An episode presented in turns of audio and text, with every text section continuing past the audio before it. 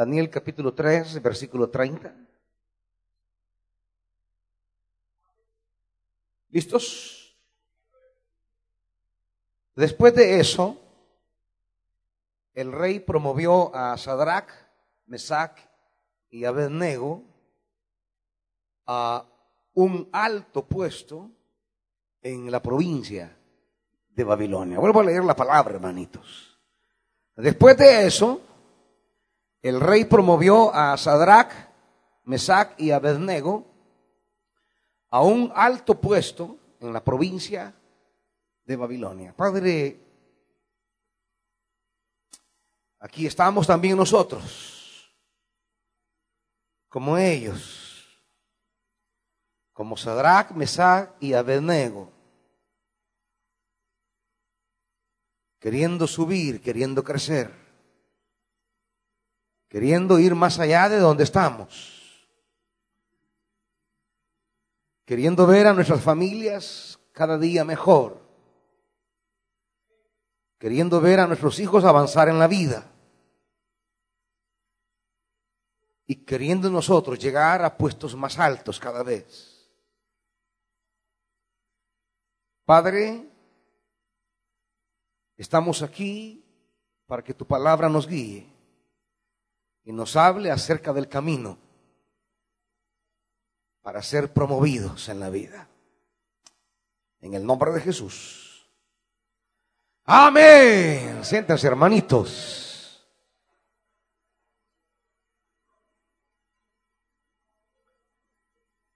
El capítulo 3 tiene como, eh, diríamos, como personajes principales a estos tres jóvenes, Sadrach, Mesac y Abednego.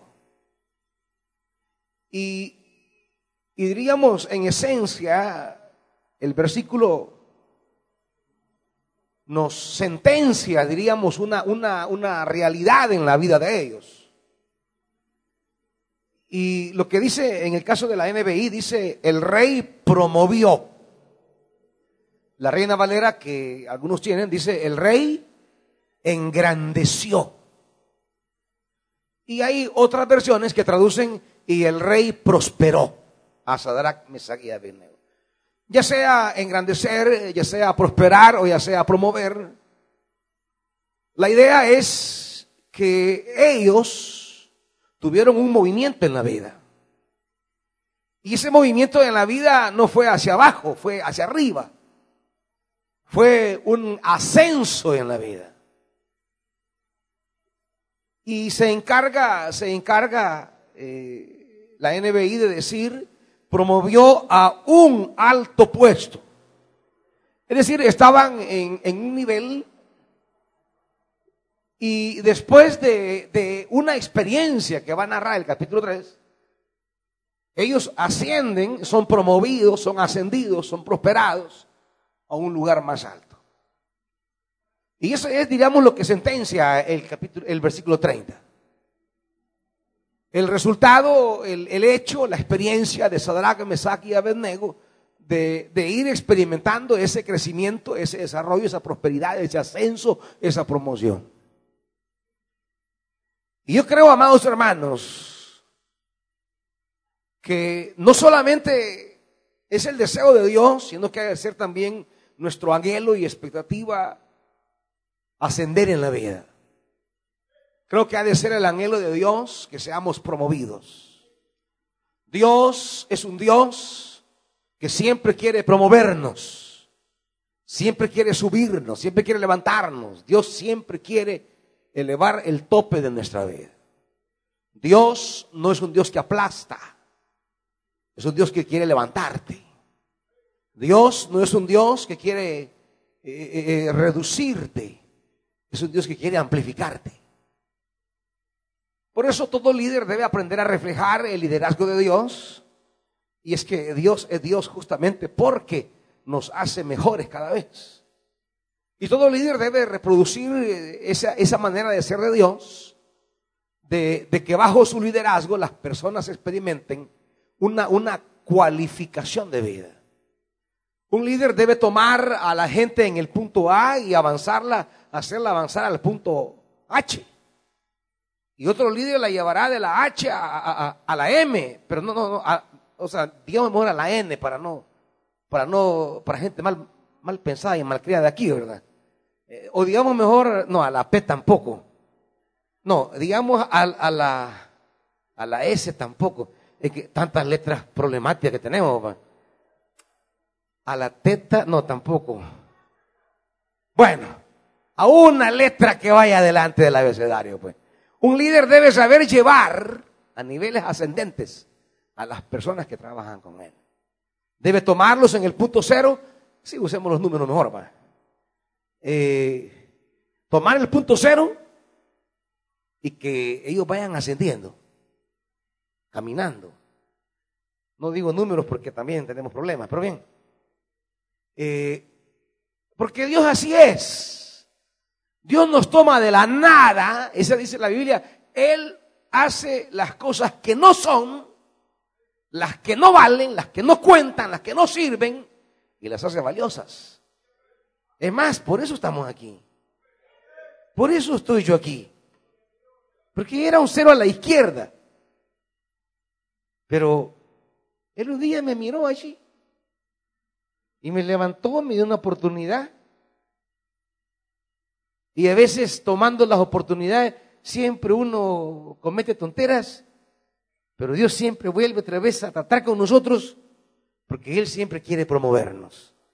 El Dios de la Biblia es un Dios que quiere promovernos, hermanitos. Es el Dios de promociones, de crecimiento, de prosperidades. Es el Dios que quiere ver las cosas bien siempre. Dios de la Biblia es el Dios que agarró ese, ese, e, e, ese mundo caótico, eh, esa, esa tierra sin forma, amorfa. Y dice la Biblia que comenzó a trabajar en ella. Comenzó a separar eh, las aguas para que emergiera la tierra, trajo luz, produjo eh, vegetación, animales, la bóveda celeste. O sea, Dios comenzó a agarrar esa realidad destruida y amorfa, acabada, y, dice, y vio Dios todo lo que había hecho y era calidad.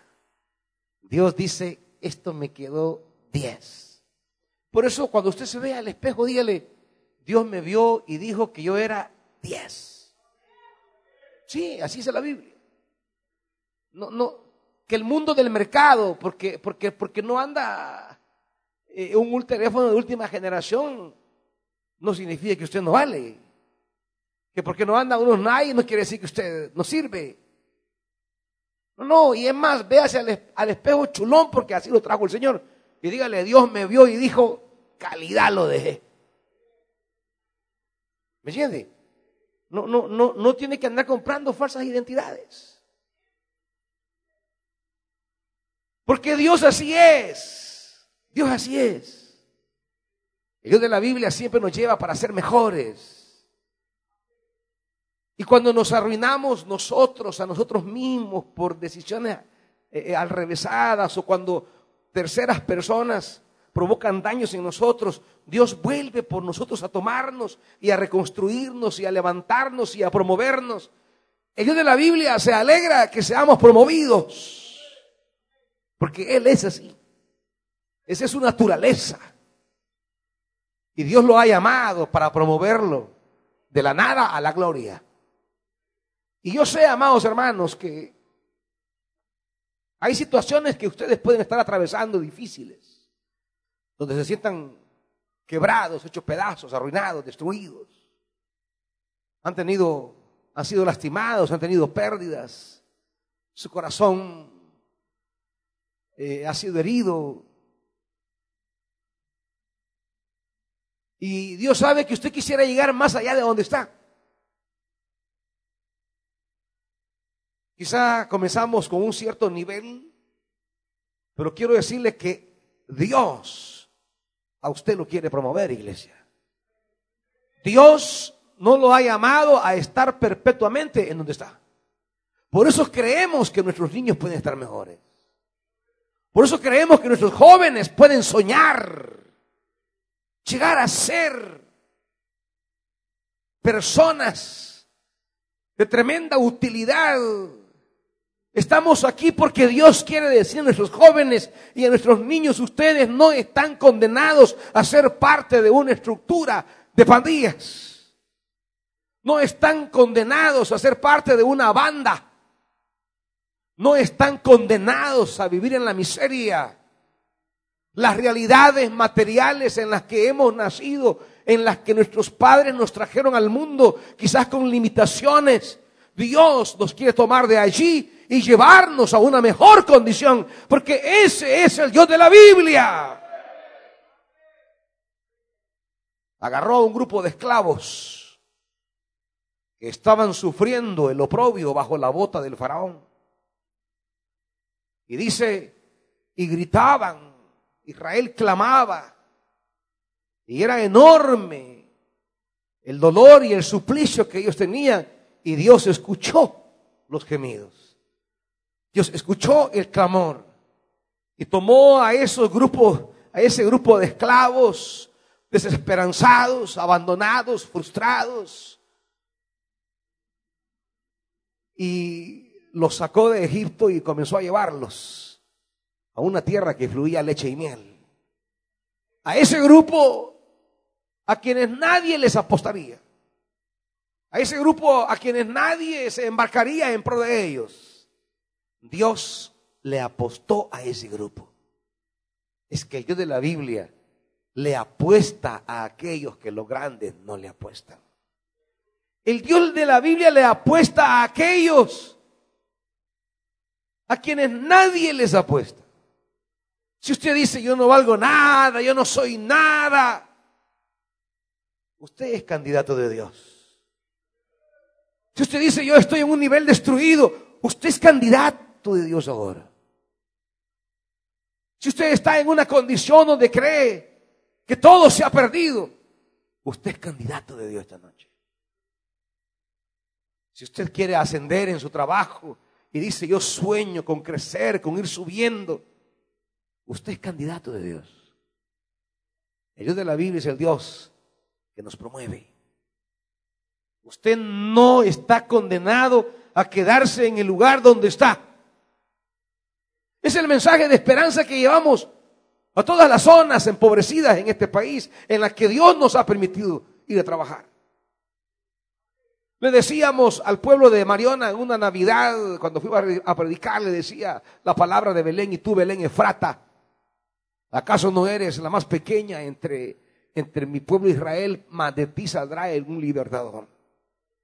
Quizá a juicio de los medios de comunicación y a juicio de los grandes, aquellos que estamos ubicados en la periferia, Apopa, Mariona, Soyapango y Lopango, quizá no sean vistos como lugares desde los cuales puede salir y emerger personas de renombre. Pero nosotros estamos aquí porque creemos en el Dios que a lo largo de la Biblia ha tomado a la gente sin importancia y la ha hecho importante. Que ha tomado a la gente sin ningún valor y la ha hecho gente valiosa. Que ha tomado la periferia para hacerla una zona de importancia. Por eso dice la Biblia en 1 Corintios, acompáñenme, en un capítulo precioso, capítulo 1 de 1 Corintios,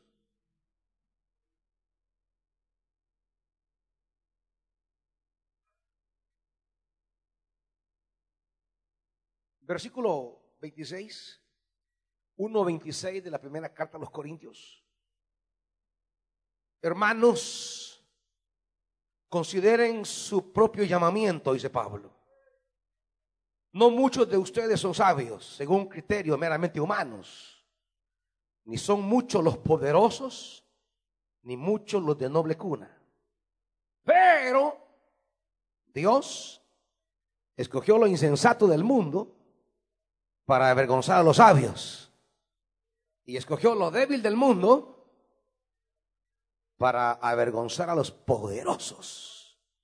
Y también escogió Dios lo más bajo y despreciado y lo que no es nada para anular lo que es. A fin de que en su presencia nadie pueda. Este es nuestro Dios. Ese es el Dios de la vida, es el Dios al que servimos y al que amamos. No, no, no, no, no adoramos ni, ni hablamos de un Dios abstracto, un viejito por allá sentado con una gran barba. No, no, no. Estamos hablando de aquel Dios que en la historia humana se manifiesta para promover a los que nadie promueve, para invitar a los que no son invitados.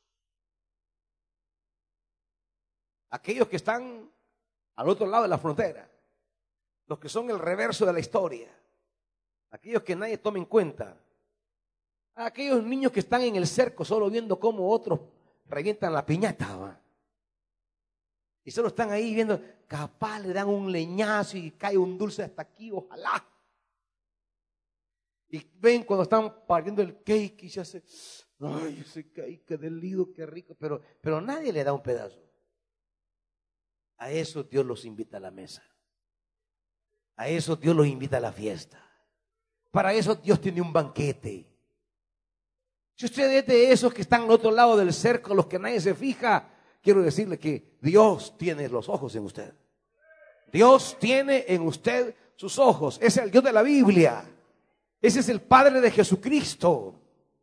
Por eso Él tomó a un carpintero y a una campesina. Un carpintero por ahí llamado José, una campesina llamada María, mujeres allá de, la, de la campesina y pobre Galilea, de la explotada Galilea. A ellos les confía el nacimiento de su hijo. Y nace y no tiene ni dónde, ni dónde dormir, no hay una cunita, no hay una camita. No, no, así que lo, lo meten por allí donde, donde los animales comen. Nace en ese olor. Eh, Usted en la Navidad eh, ve eh, bien bonito el pesebre y reluciente. No, no, ese es, arte. Vaya a meterse realmente a un lugar donde están los animales y eso apesta. Eso hiede. No crean que, ay, qué lindo el pesebre, el corral. No, no eso, eso es hediondo. Ahí nació Jesús. En el reverso de la historia. Dios no le confió su hijo al rey Herodes, ni a los sacerdotes de Jerusalén. Él se lo confió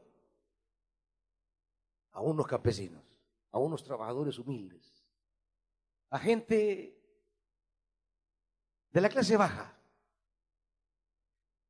Y cuando fue a anunciarlo, cuando Dios dijo voy a anunciar esto, no se fue al palacio de Herodes ni se fue al templo de Jerusalén, se fue a unos campos por ahí donde se estaban desvelando unos pastores cuidando unas ovejas y a ellos les dio el anuncio que había nacido el rey. Ese Dios. El Dios de la Biblia es el Dios que siempre está queriendo vernos mejor. Es el Dios que siempre está queriendo elevarnos. Es el Dios que se fija en los que nadie se fija. Por eso estamos aquí, hermanitos. Porque cuando nadie le apostó a nuestra vida, cuando nadie se fijó en nosotros, Él se fijó en nosotros. Ahora, ese es nuestro Dios. Pero ser promovidos no depende solo de Dios. Y este es el misterio espiritual ser promovidos también depende de nosotros.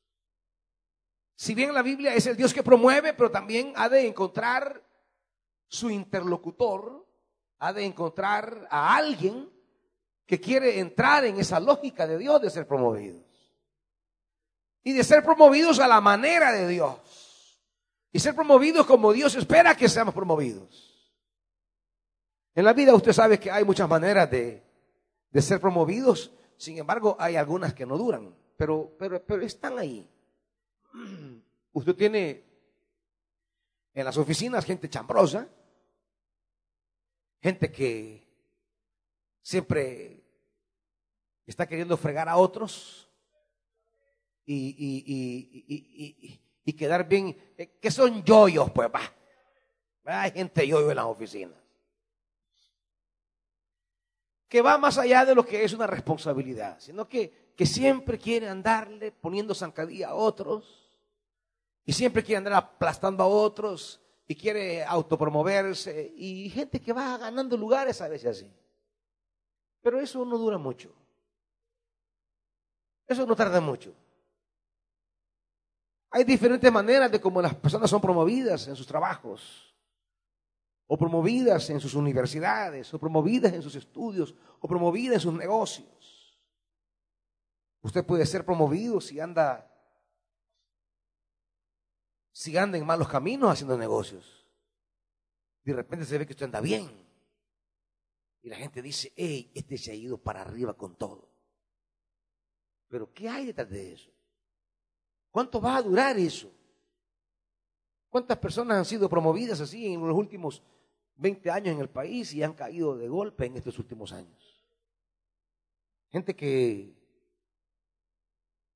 que se autopromovió a través de mecanismos y, decisiones y alianzas y actos eh, eh, equivocados en el mundo de la corrupción. Y tarde o temprano llega la hora. Y hoy están no promovidos, están hundidos.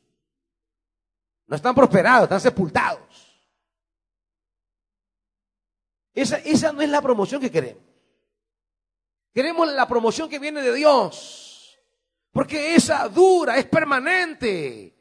Esa promoción no la quita el hombre porque Dios la ha dado. Queremos la promoción de Dios. ¿Cómo ser promovido por Dios?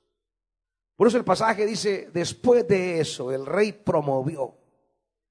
Y cuando dice después de eso, ¿a qué se refiere? Bueno, se refiere a toda la historia del capítulo 3. Y vamos a ver brevemente esta historia, versículo 1 del capítulo 3. El rey Nabucodonosor mandó hacer una estatua de oro de 27 metros de alto por 2 metros y medio de ancho y mandó que la colocaran en los llanos de Dura, en la provincia de Babilonia.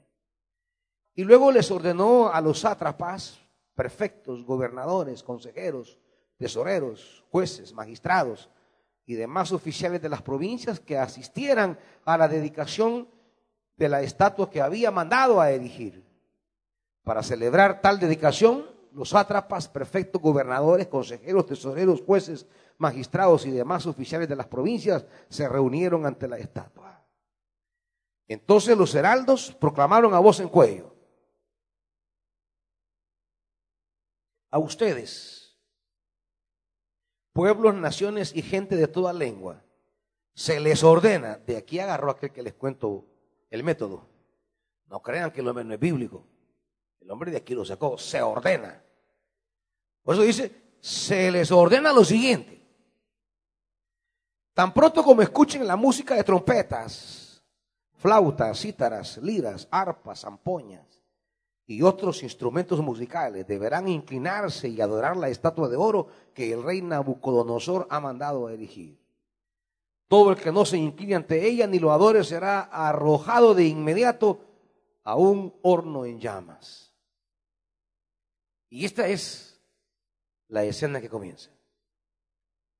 Nabucodonosor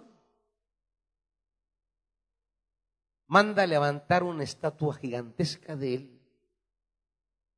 que es lo que da el síndrome del poder, querer endiosarse,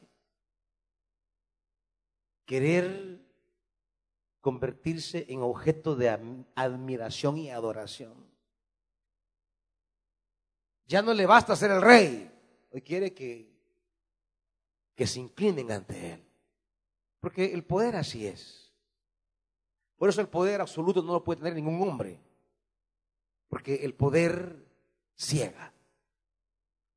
El poder confunde, el poder da arrogancia, el poder eh, da la sensación de ser intocables, inamovibles. El poder hace olvidar que somos simples humanos. El poder hace olvidar que somos frágiles. El poder nos hace creer que somos perpetuos. Y Nabucodonosor va a aprender esto. Que puede estar en la cima de lo más alto y sigue siendo un hombre frágil, pequeño.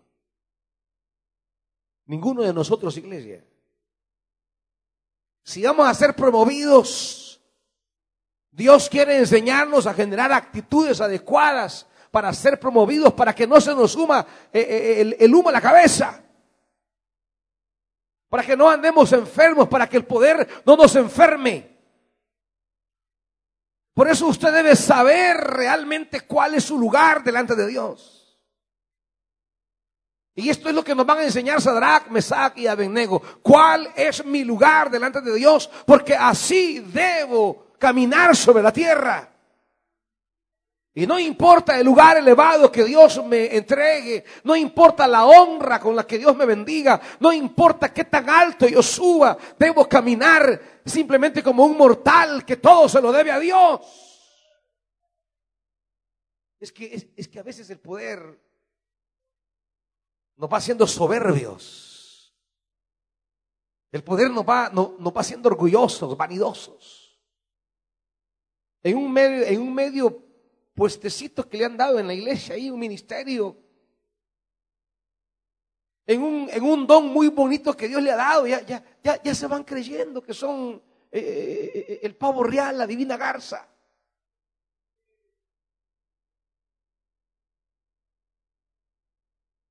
los que ministran, los que predican, los que enseñan, los que cantan. Son simples dones que Dios les ha dado. Usted no puede vanagloriarse de ese don, porque eso no es suyo, eso lo ha dado el Señor. Usted no puede estar viendo de menos a los demás. Usted no puede estar tratando con desprecio a los demás. Por mucho que hayamos recibido en la vida, tenemos que saber delante de quién hemos de arrodillarnos para saber cuál es nuestro lugar sobre la tierra. No importa que tanto nos eleve Dios. No importa cuánto nos haya dado Dios. Por eso hay un versículo muy favorito que me gusta a mí en la carta de Pablo a los Corintios en ese pasaje que estábamos viendo de Primera Corintios, más adelante dice el apóstol en el capítulo 4, Primera Corintios 4.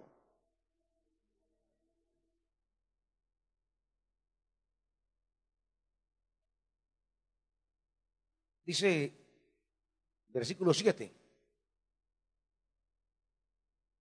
¿quién te distingue de los demás?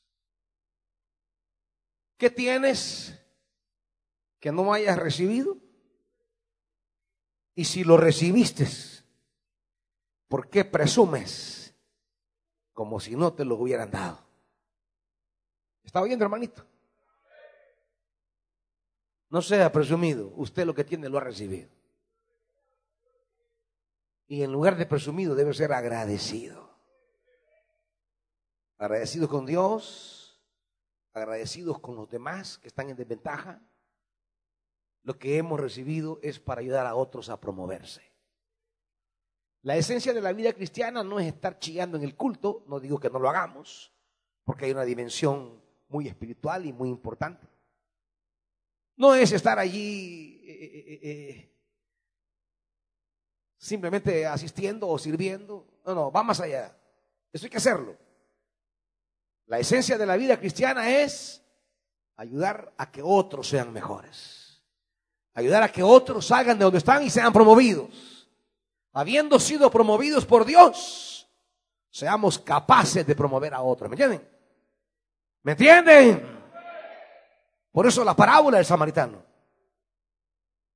Ahí lleva el hombre en excelentes condiciones, capacidades, y posibilidades, pero encontró a uno que estaba en un estado infrahumano, golpeado, medio muerto, tirado, sin esperanza. ¿Y pasó de largo el samaritano? No. Pasaron de largo los religiosos hasta el día de hoy. Por eso la esencia de la vida cristiana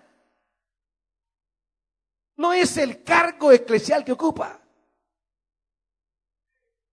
Esa no es la esencia de la vida cristiana. Pasó un sacerdote creyendo que, que su pulcridad, creyendo que su moralismo, creyendo que su vestimenta, creyendo que el apego a una normativa de la letra era la esencia de la espiritualidad con Dios. Y se equivocó, esa no era la esencia. Y pasó el levita. Creyendo que su apego al templo y a las actividades del templo era la esencia. No, no, eso es parte, pero no es el meollo. El meollo es ser capaces de promover a los que están en una situación de necesidad. Por eso Jesús le dice, ¿quién te parece que cumplió la ley? ¿Quién te parece que encontró la salvación? ¿Quién te parece que está en el camino de la salvación? ¿El sacerdote? No. ¿El levita? No. El samaritano. Porque la verdad de una religión no tiene que ver con confesiones religiosas. La genuinidad delante de Dios no es cosa de religiones. No es cosa que se van a salvar los cristianos. Se van a condenar los budistas. El Evangelio no es asunto de eso. El Evangelio es asunto de imitar a Jesús, el cual miraba a un leproso despreciado, humillado, que andaba con las campanitas por todos los pasajes, dilín, dilín, dilín, dilín, anunciando que andaba un leproso que se alejaran. Gritando, aquí va un leproso, aquí va un leproso, aquí va un leproso. Viviendo la humillación social, religiosa, económica, familiar, alejado de todo el entorno, viviendo con otros leprosos. Y Jesús no es el religioso que se aparta del leproso para preservarse en santidad. Jesús es el que va y lo toca. Transfiere vida, transfiere esperanza, transfiere sanidad, transfiere salvación, dignidad, calidad de vida. Ese es Jesús nuestro Señor. Y si nosotros decimos ser sus discípulos, esa es la esencia de imitarle. Esa es la salvación.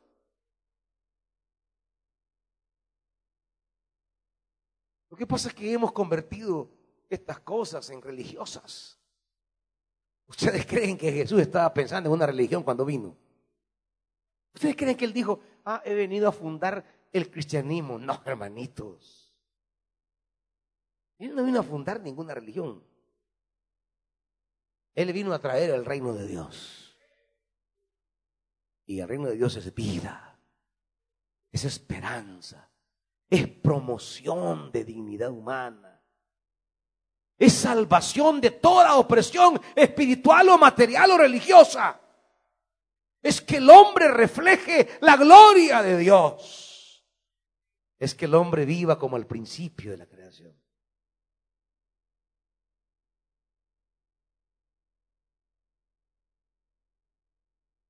No solamente nuestro Dios es el Dios que nos promueve, sino nosotros tenemos que trabajar también para ser promovidos y para promover a otros. Mire, mire usted aquí, versículo 4. Que viva su majestad por siempre, los yoyos. Perdón, el 9, el 9. Ahí, ahí salen los yoyos.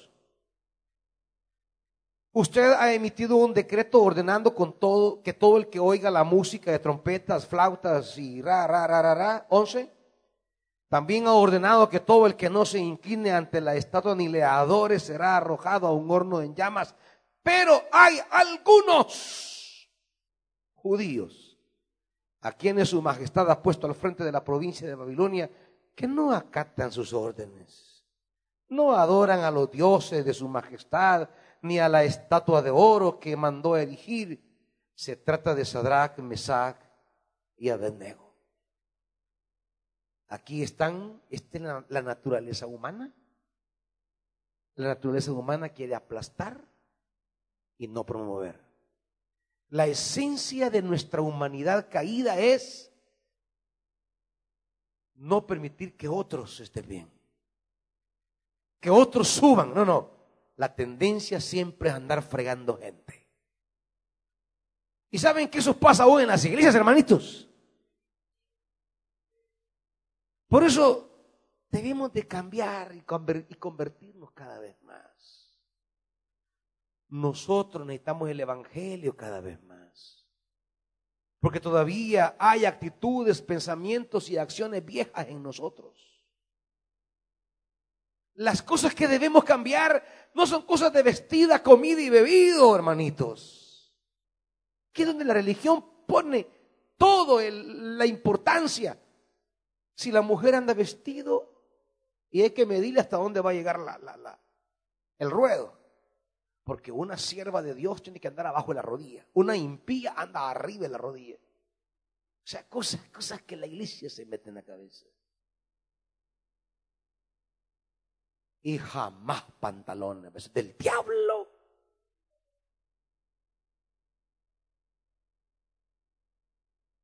Y no andar aritos ni maquillarse, ni, ni, andar corto el pelo o pintárselo.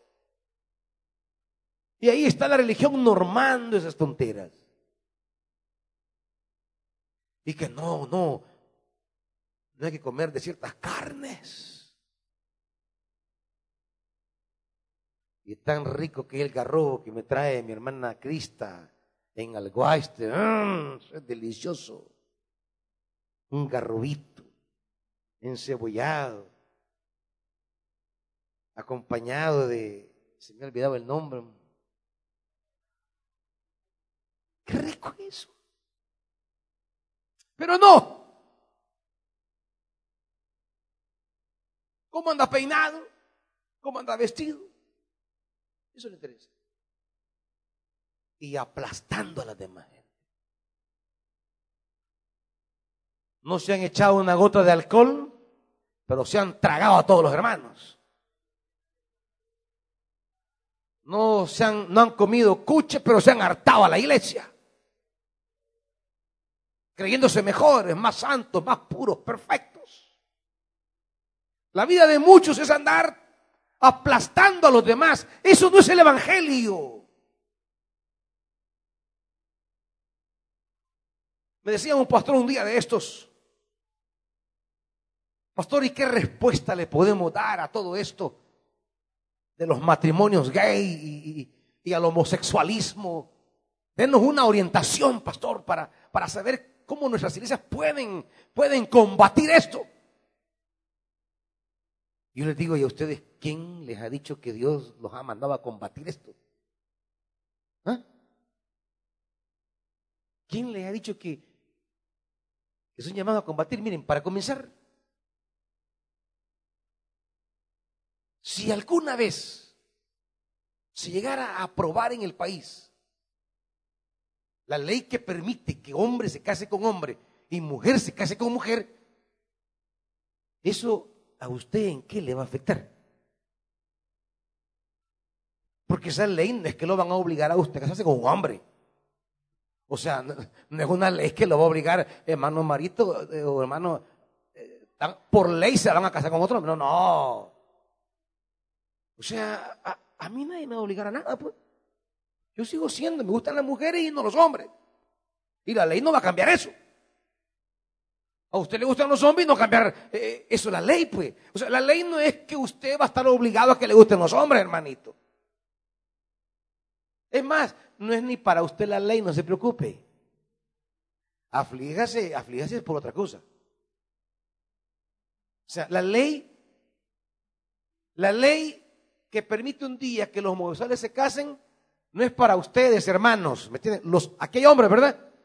Para los hombres que están aquí, no es para usted la ley, no se preocupe. Pues sí, es que eso está como que digan, vamos a hacer una ley contra los que lavan dinero y va a andar usted abatido. ¿Ah? Le pregunto, ¿va a andar angustiado? ¿Por qué? ¿Por qué no anda angustiado? Porque usted no lava dinero ¿Me está oyendo?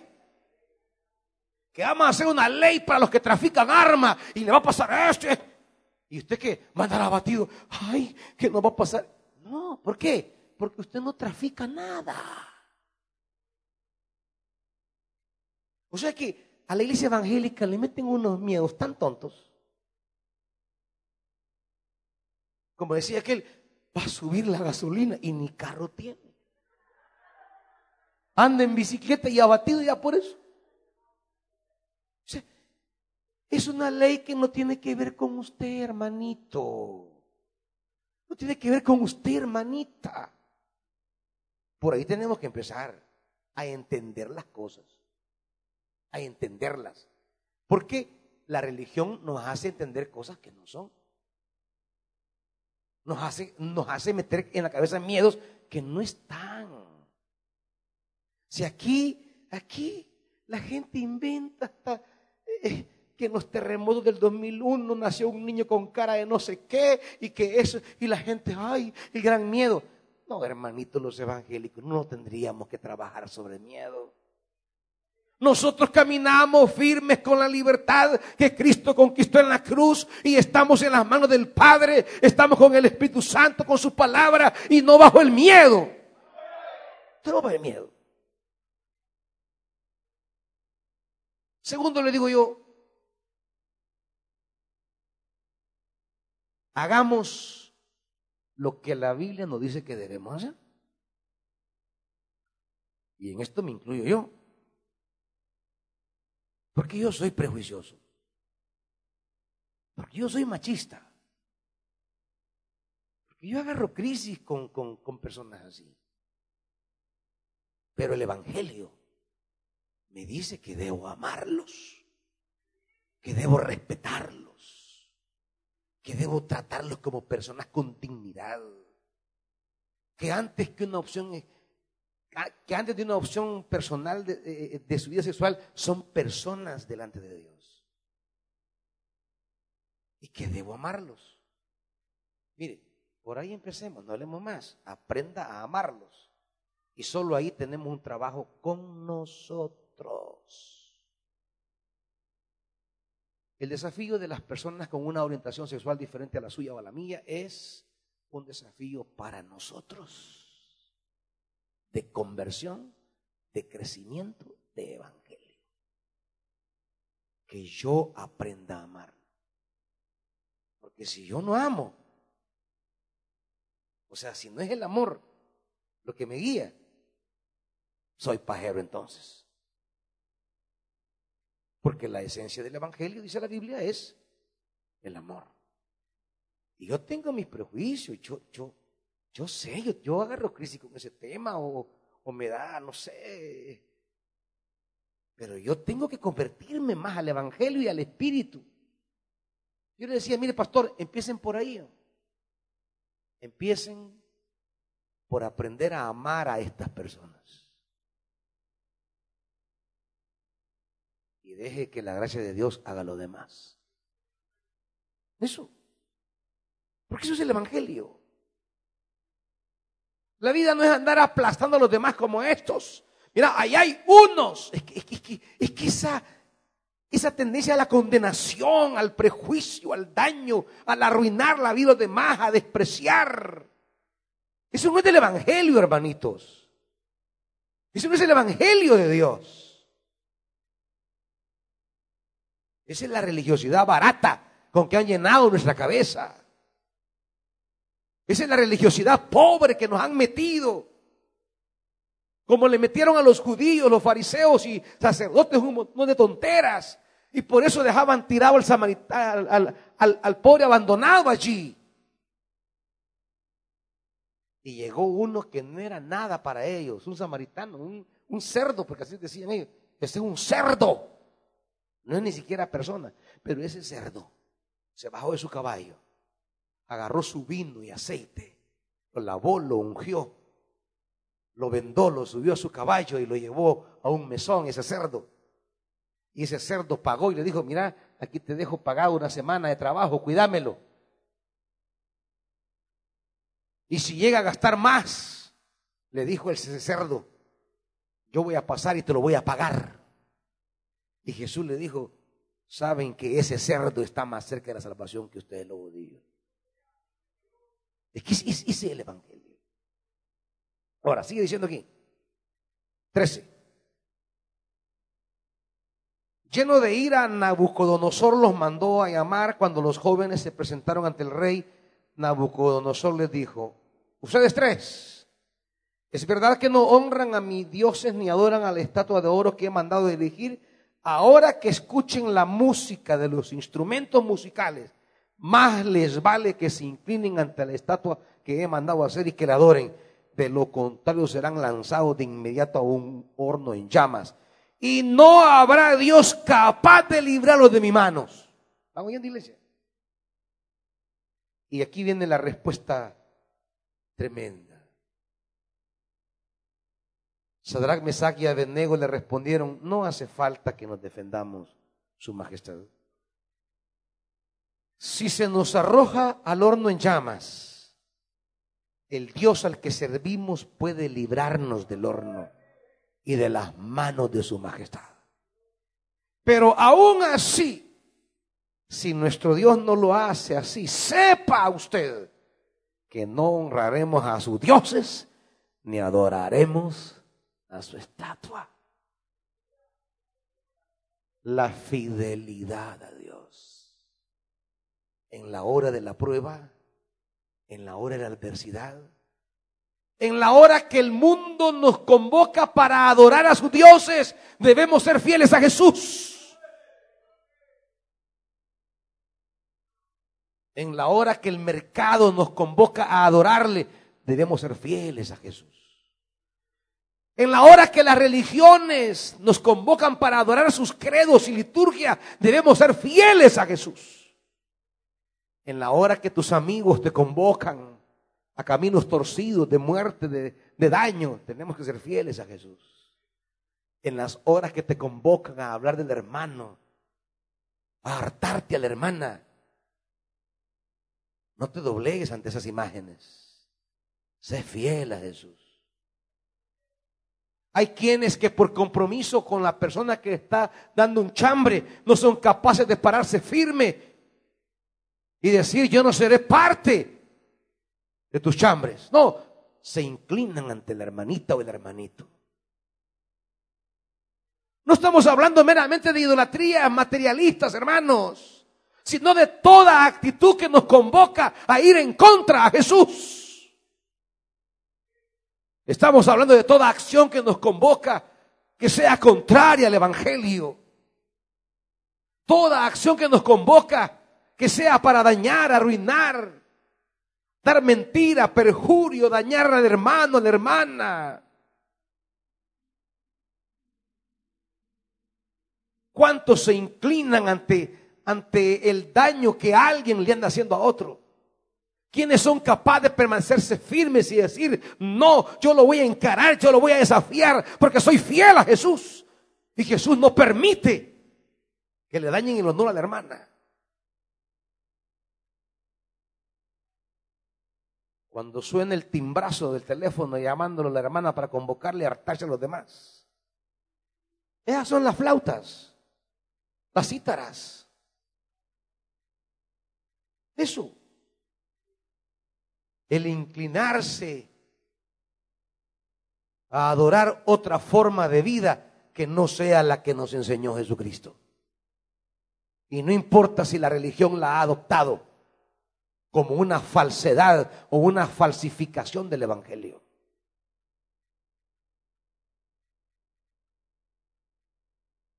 Aquí están estos. No nos vamos a adorar, Señor al que servimos nos cuida. Y si no quiere cuidarnos, si quiere que paguemos el precio de la fidelidad, pues no importa, lo hacemos. Ser fieles a Jesús. No importa quién sea, ni con quién sea, ni lo que pase. Seguir a Jesús, servir a Jesús. Y no importa, como dice, que el rey se puso furioso, cambió de actitud, versículo 19, mandó que se calentara el horno siete veces más de lo normal. y que soldados fuertes los ataran y los arrojaran. No importa lo que venga sobre ti. Si eres fiel a Jesús, Dios no te va a dejar, hermanito.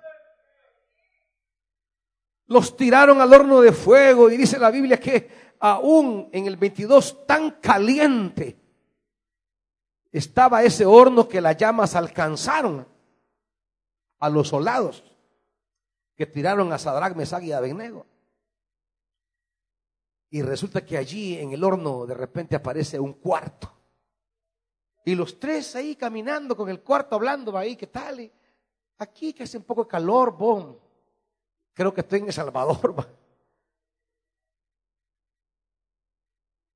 Y se queda Nauconosor, hey, que no metimos trepo.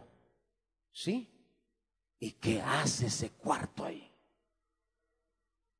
Y no se chamuscan, no se queman. Y los manda a sacar. Y dice el versículo 27, y vieron que el fuego no les había hecho ningún daño y que ni uno solo de sus cabellos se había chamuscado. Es más, su ropa no estaba quemada y ni siquiera olía a humo. Dios está contigo cuando tú estás con Él. Dios te sigue cuando tú le sigues. Dios te respalda cuando tú eres fiel. Samuel dijo, Dios honra a los que le honran. Quiero terminar con Juan 12, 26. Quiero cerrar aquí, hermanitos.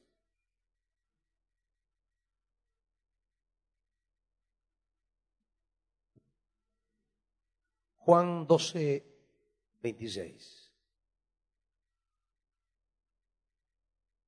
Quien quiera servirme, debe seguirme. Y donde yo esté, allí también estará mi siervo. Y a quien me sirva, mi Padre lo honrará. El Padre te promoverá, hermanito. Como promovieron a Sadrach, Mesach y Abednego. Pero debe ser firme. Debe ser fiel, fuerte, no retroceder. Con un medio fueguito, algunos ya están agarrando camino de regreso medio se encendió un carbón y ya, y ya, uy, y ya se van. Dejan al Señor. Dejan de servir. Dejan de seguir. Con una media ahí llamaradita, ya están muriendo. Y así quieren ser promovidos. Y así quieren llegar más alto dejando el llamado de Dios, dejando de servir inclinándose ante cualquier cosa. A la primera dan la vuelta, a la primera se retira, a la primera abandonan, a la primera dejan frágiles, llenos de cobardía. Si quieren ser promovidos, manténganse firmes delante del Señor, sirviéndole y siguiéndole, y el Padre los honrará, el Padre los promoverá, hermanos, a un lugar más alto. Ser fieles a Dios es el camino para un lugar más alto. Yo no sé esta noche qué circunstancias rodean tu vida, pero lo que yo sé en la palabra es que si te mantienes firmes, el Señor te va a promover. Si estás tan valiente, ven delante de Él que Él fortalezca tus rodillas. Si estás en el horno de fuego, ven porque Él quiere estar contigo en el horno. Si estás en la lucha, ven, preséntate ante Él a decirle, Señor, yo quiero seguir firme, porque yo quiero ser promovido. Yo quiero ver que mis hijos vayan cada vez alcanzando niveles de conquista en la vida. Quiero ver que mi familia cada vez vaya estando mejor. Porque a eso Dios nos ha llamado. Vengan delante de Dios los que necesiten fortaleza, fe, meterse con Dios para ser promovidos. Vengan a decirle a Dios que quieren llegar ahí donde Él los quiere promover y que les dé firmeza, que les dé fidelidad, que les dé fuerzas. Si estás atravesando un horno y, tu corazón tambalea y sientes que no aguantas más, Él quiere caminar contigo en el horno de la prueba que estás viviendo. Si tú sientes que, que otros quieren aplastarte, otros quieren poner sus pies sobre ti,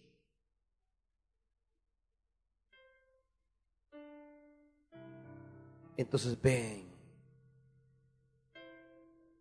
Porque Él no va a caminar con los sátrapas ni los gobernadores, Él va a caminar contigo. Tú que le buscas, tú que le pides, tú que le ruegas. Tú que le dices, Señor, yo quiero ser ascendido, yo quiero ser promovido.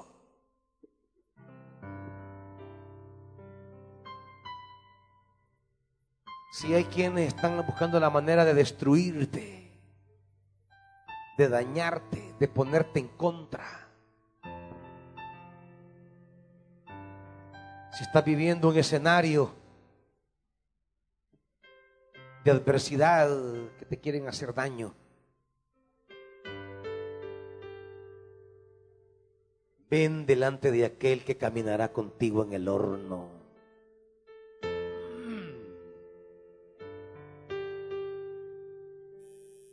Porque Él está aquí.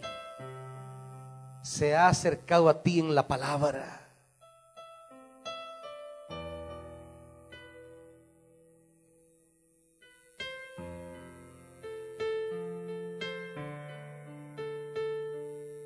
Padre, aquí están los nuevos Sadrach, Mesac y Abednego las nuevas Sadrach, Mesach y Abednego. Y hay gente que se ha levantado en su contra para hundirlos, para aplastarlos, para humillarlos, para hacerlos desaparecer.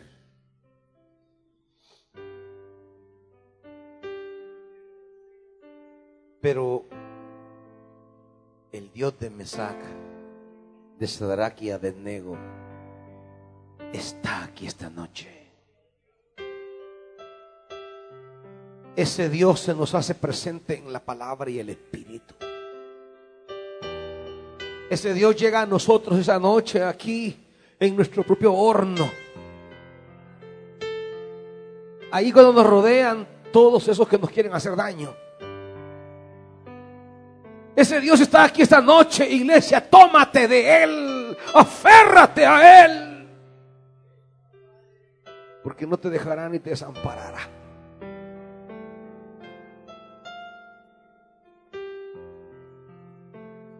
La Biblia dice, iglesia,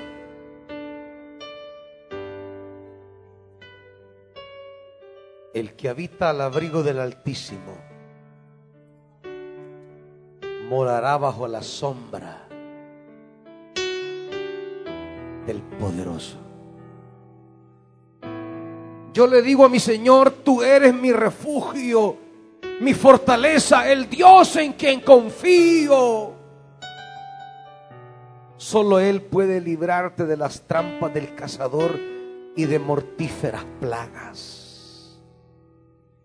te cubrirá con sus plumas, bajo sus alas hallarás refugio, su verdad será tu escudo y tu baluarte, no temerás el terror en la noche, ni la flecha que vuela de día, ni la peste que acecha en la sombra, ni la plaga que destruye a mediodía.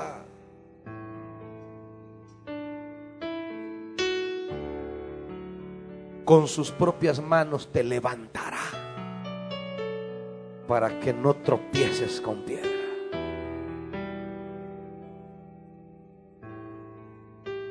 Yo te libraré, dice el Señor, porque te acogiste a mí. Te protegeré porque conoces mi nombre. Tú me invocarás y yo te responderé y estaré contigo en momentos de angustia. Yo te libraré y yo te llenaré de honores, dice la santa palabra, iglesia. Te colmaré de muchos años de vida y te haré gozar de mi salvación. Esta es la palabra para ti, iglesia. Ese es el Dios que se acerca a ti. No importa qué complicado o enredado padezca, el Señor pondrá su mano sobre ti. No importa qué infección, dolor o protuberancia tengas la mano de Dios está hoy sobre ti. Ese Dios no te dejará ni te desamparará. Ese Dios te llenará, te, levantará, iglesia. Oh, aleluya. Créelo, iglesia, créelo. Créelo, iglesia. Me levantará. En el nombre de Jesús. Así es el Señor. En el nombre de Jesús. En el nombre de Jesús. Él me levantará. Oh, él me levantará. Créalo, iglesia. Si te sientes hundir, si sientes que no avanzas, si sientes que te quedas, si sientes que no da una más,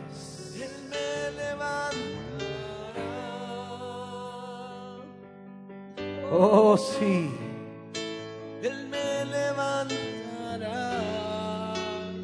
Oh sí, iglesia, su palabra lo dice y fiel es Él. Su palabra lo dice y Él es fiel. Donde los hombres no pueden, Él puede. Donde Él, el hombre no llega, Él llega.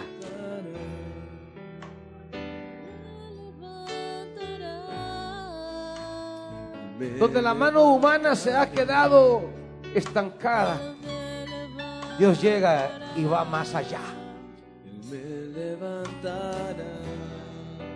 Donde los hombres te han dicho, esto no se puede, Dios te dice, ¿acaso hay algo imposible para mí? Oh, aleluya. Sí, dígalo, iglesia, dígalo. En el nombre de Jesús, declárelo.